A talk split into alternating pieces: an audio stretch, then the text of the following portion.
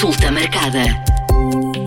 Bem-vindos à consulta marcada, na semana em que se assinala o Dia Mundial da Tuberculose. É sobre esta doença a minha conversa com o Bernardo Gomes, vice-presidente da Associação Nacional dos Médicos de Saúde Pública. Olá, Bernardo. Começamos, eh, antes de mais, por saber eh, o que é a tuberculose. Olá, Viva. Tuberculose é um termo que se, que se, aplica na prática à doença provocada genericamente, e é em parte das circunstâncias, pelo, por uma bactéria que se chama Mycobacterium tuberculosis. é uma doença que é uma nossa velha conhecida, ela já ocorre uh, em humanos há milhares de anos e uh, antes do meio do, do, século XX, em que foram descobertos uh, antibióticos que possam, podiam, podiam, ser aplicados a esta, este bacilo, morria mesmo muita gente com, com, com tuberculose.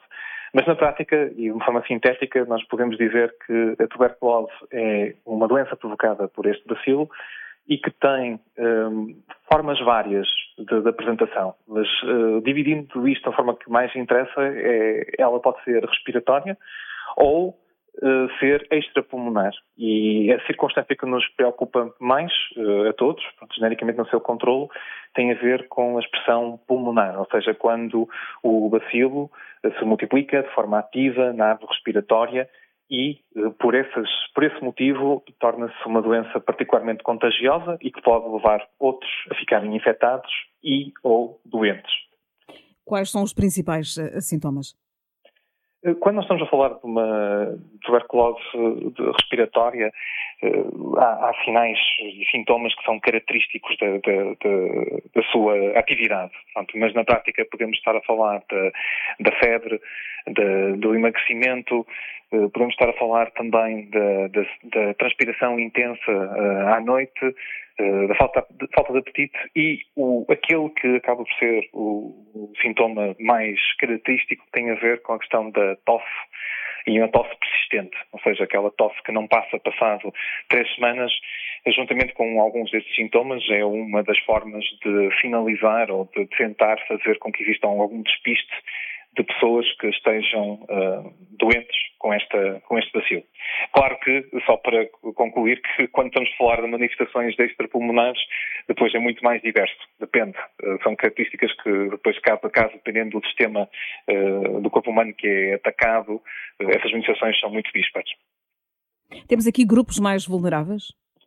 Ah, sim, sim, temos pessoas mais vulneráveis à tuberculose e, e a destacar as pessoas que têm uh, imunossupressão ou seja, as pessoas que têm o sistema imunitário de alguma forma comprometido, uh, e podemos a dar os exemplos mais característicos de pessoas com uh, HIV, uh, pessoas que estão a fazer tratamentos imunomoduladores que na prática interferem com aquilo que são as características específicas do sistema imunitário que vão, que são capazes de travar o, o, o bacilo, e, e neste, neste, contexto é um, um uma coisa importante a dizer, porque uh, muitas das vezes o que acontece é que estas pessoas, antes de iniciarem o tratamento com estes medicamentos, têm mesmo que fazer também o descarte da presença do bacilo, que pode estar uh, adormecido, digamos como vamos falar, com uma infecção latente e não, ser, e não ser uma manifestação de doença propriamente dita. Só que quando há uma imunossupressão de novo, ou seja, quando as pessoas perdem as suas capacidades de sistema imunitário, nem que seja aquelas específicas direcionadas ao bacilo da tuberculose, correm o risco de ativarem e de, de ficarem doentes. Um, pronto, e, e, para além de, de, dos doentes do, com VIH e os doentes que, e as pessoas que possam, fazer, possam estar imunocomprometidas, podemos também falar uh, de pessoas com diabetes, podemos estar a falar de pessoas que têm uma doença que se chama silicose, que na prática é uma doença muito associada ao trabalho uh, em uh, minas e indústrias extrativas.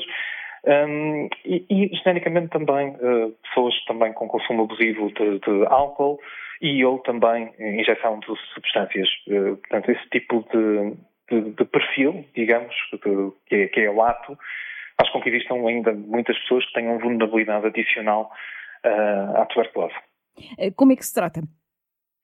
Basicamente, a tuberculose temos agora a felicidade de termos um conjunto de armas terapêuticas, são um conjunto de, de antibióticos, que são combinações, entre aspas, que são dadas, eh, não vou, vale a pena estar a justificar tempos, porque também isso variável, dependendo da forma da, da, doença, mas na prática estamos a falar de um tratamento que ainda é prolongado, eh, são alguns meses de, de tratamento com antibióticos, mas que eh, genericamente e na esmagadora maioria das circunstâncias faz eh, bem, sem intercorrências de, de maior, e que pede apenas esta questão de, de, disciplina na toma e de acompanhamento de perto, porque efetivamente pronto, ainda é uma carga terapêutica importante e que daí também pede uh, a motivação e seguimento por parte de profissionais de saúde para que o tratamento seja completado.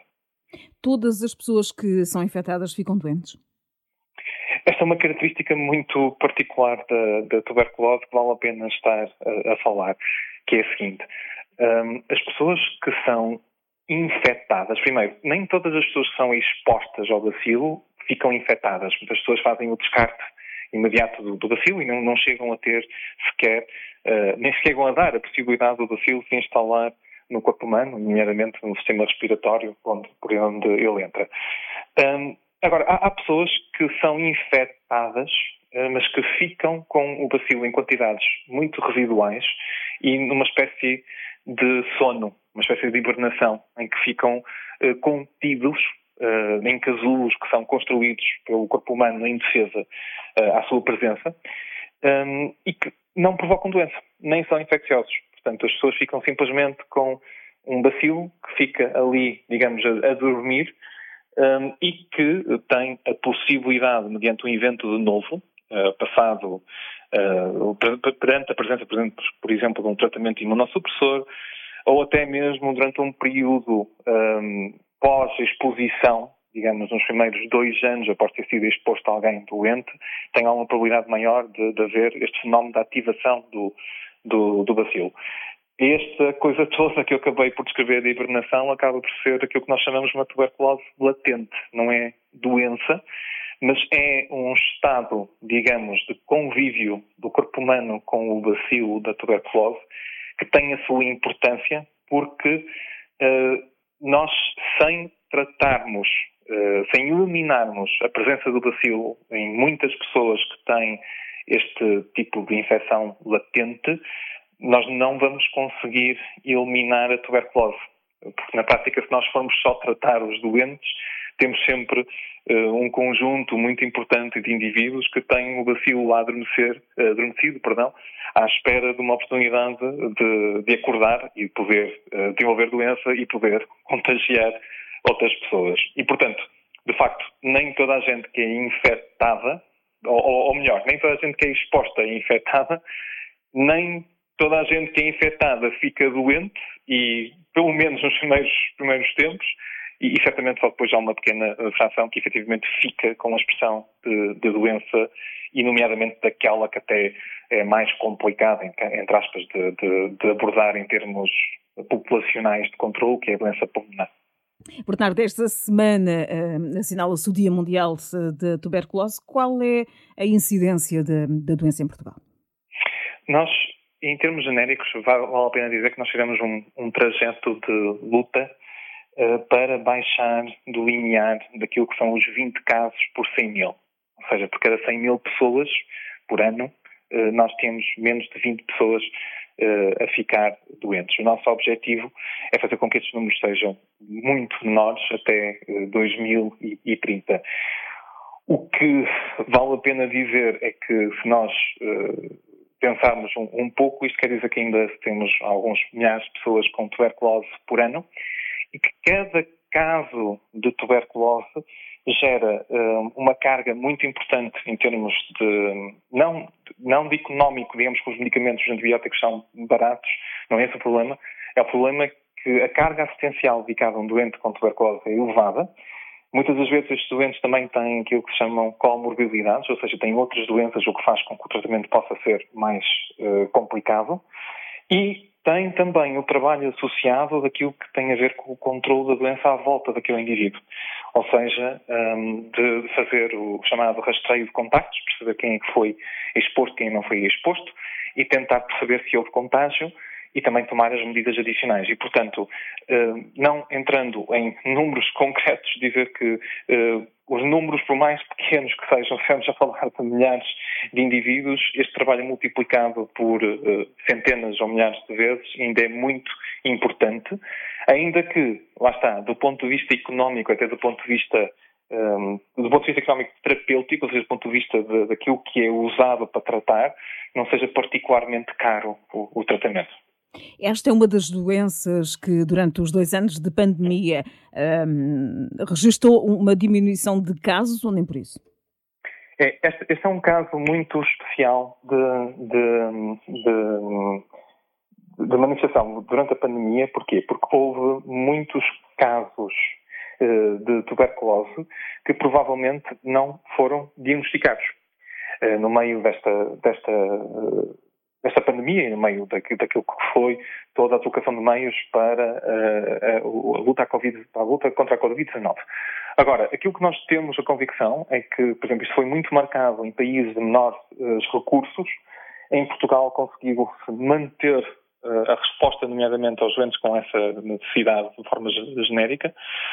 O que nos chama a atenção é que nós estamos todos comprometidos com metas muito exigentes da, da, da, da eliminação da, da tuberculose até 2030 e o que isto vai pedir é que nós encontremos todos e quaisquer casos de tuberculose na comunidade para os tratar rapidamente e para tomar uh, medidas.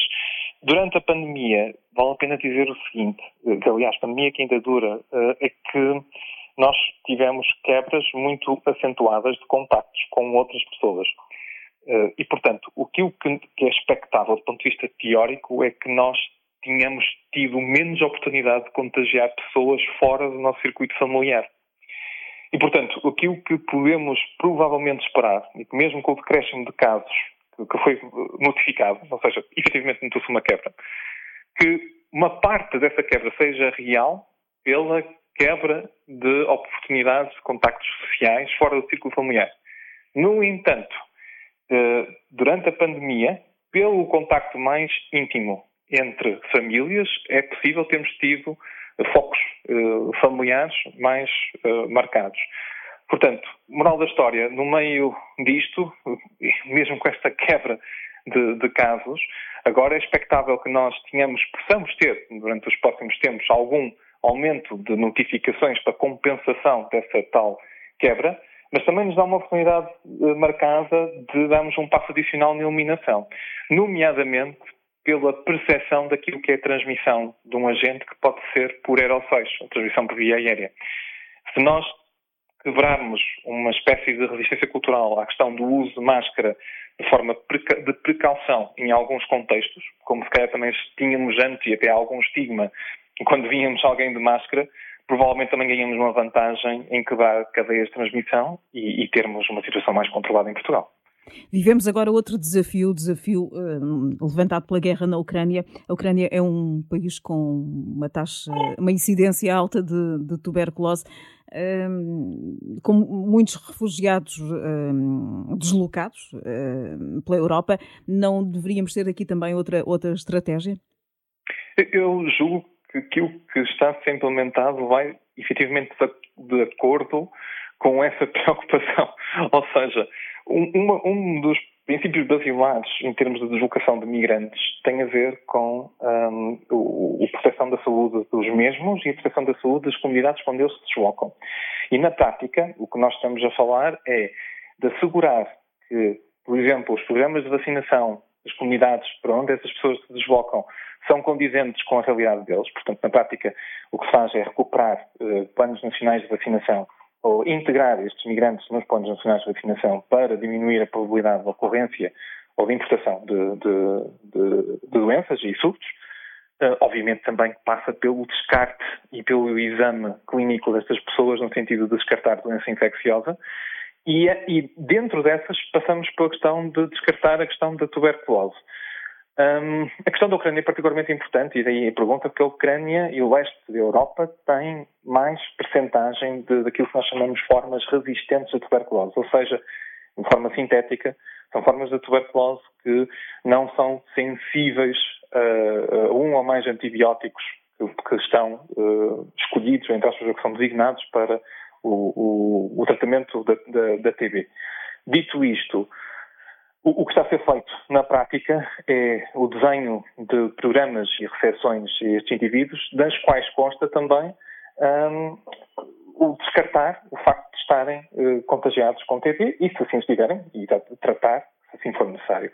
E, portanto, nestas circunstâncias, o que eu posso assegurar é que, efetivamente, o que está a ser feito até um pouco por todo o país é tomar as medidas exatamente necessárias para que não exista um, para que não exista contágio comunitário por parte de, de casos de tuberculose e que sejam tratados. Não pondo do lado a hipótese de nós termos efetivamente um pequeno um pequeno aumento de casos que possam ser detectados como, eh, digamos, importados, ou seja, casos que nós recebemos. Mas é por isso também que se fazem estes programas de acolhimento, incluindo a parte da saúde que tem essa responsabilidade. Do muito que aprendemos na pandemia, e agora uma nota final, eh, se calhar um, o manter algumas das medidas restritivas vai ajudar nessa, a alcançar essa meta de eliminação da tuberculose. Assim, esse é o meu parecer. Agora, o que eu gostava de dizer, e de uma forma muito uh, sintética, é que baseado em recomendações. Ou seja, na prática, gostaria de não contar tanto com obrigações, uh, com obrigatoriedade, tirando possivelmente aquilo que eu julgo que vai ser uma necessidade, que é manter uh, uma forma de aprendizagem restrições em serviços de saúde, uh, por uma questão de, de controle de infecção. Acho que esse, esse vai ser um ponto importante. Mas eu iria eh, dizer de forma muito simples o seguinte, que é eh, em alturas sazonais de transmissão, por exemplo, da gripe, em alturas sazonais, nomeadamente da gripe, porque é o mais marcado e a circulação mais marcada na altura do inverno, eh, o uso recomendado de máscaras em espaços públicos ajudar-nos-ia a controlar a transmissão e a ter menor, menor número de internamentos e menor número de mortes. Relativamente à tuberculose, a questão do uso de máscara pode ser também um instrumento importante não só para o doente, como também para uma comunidade uh, e até uh, durante o processo de rastreio de contactos para minimização do risco de, de, transmissão, enquanto não se percebe exatamente o que é que está a passar e se há uma ou mais pessoas infectadas com, com essa situação.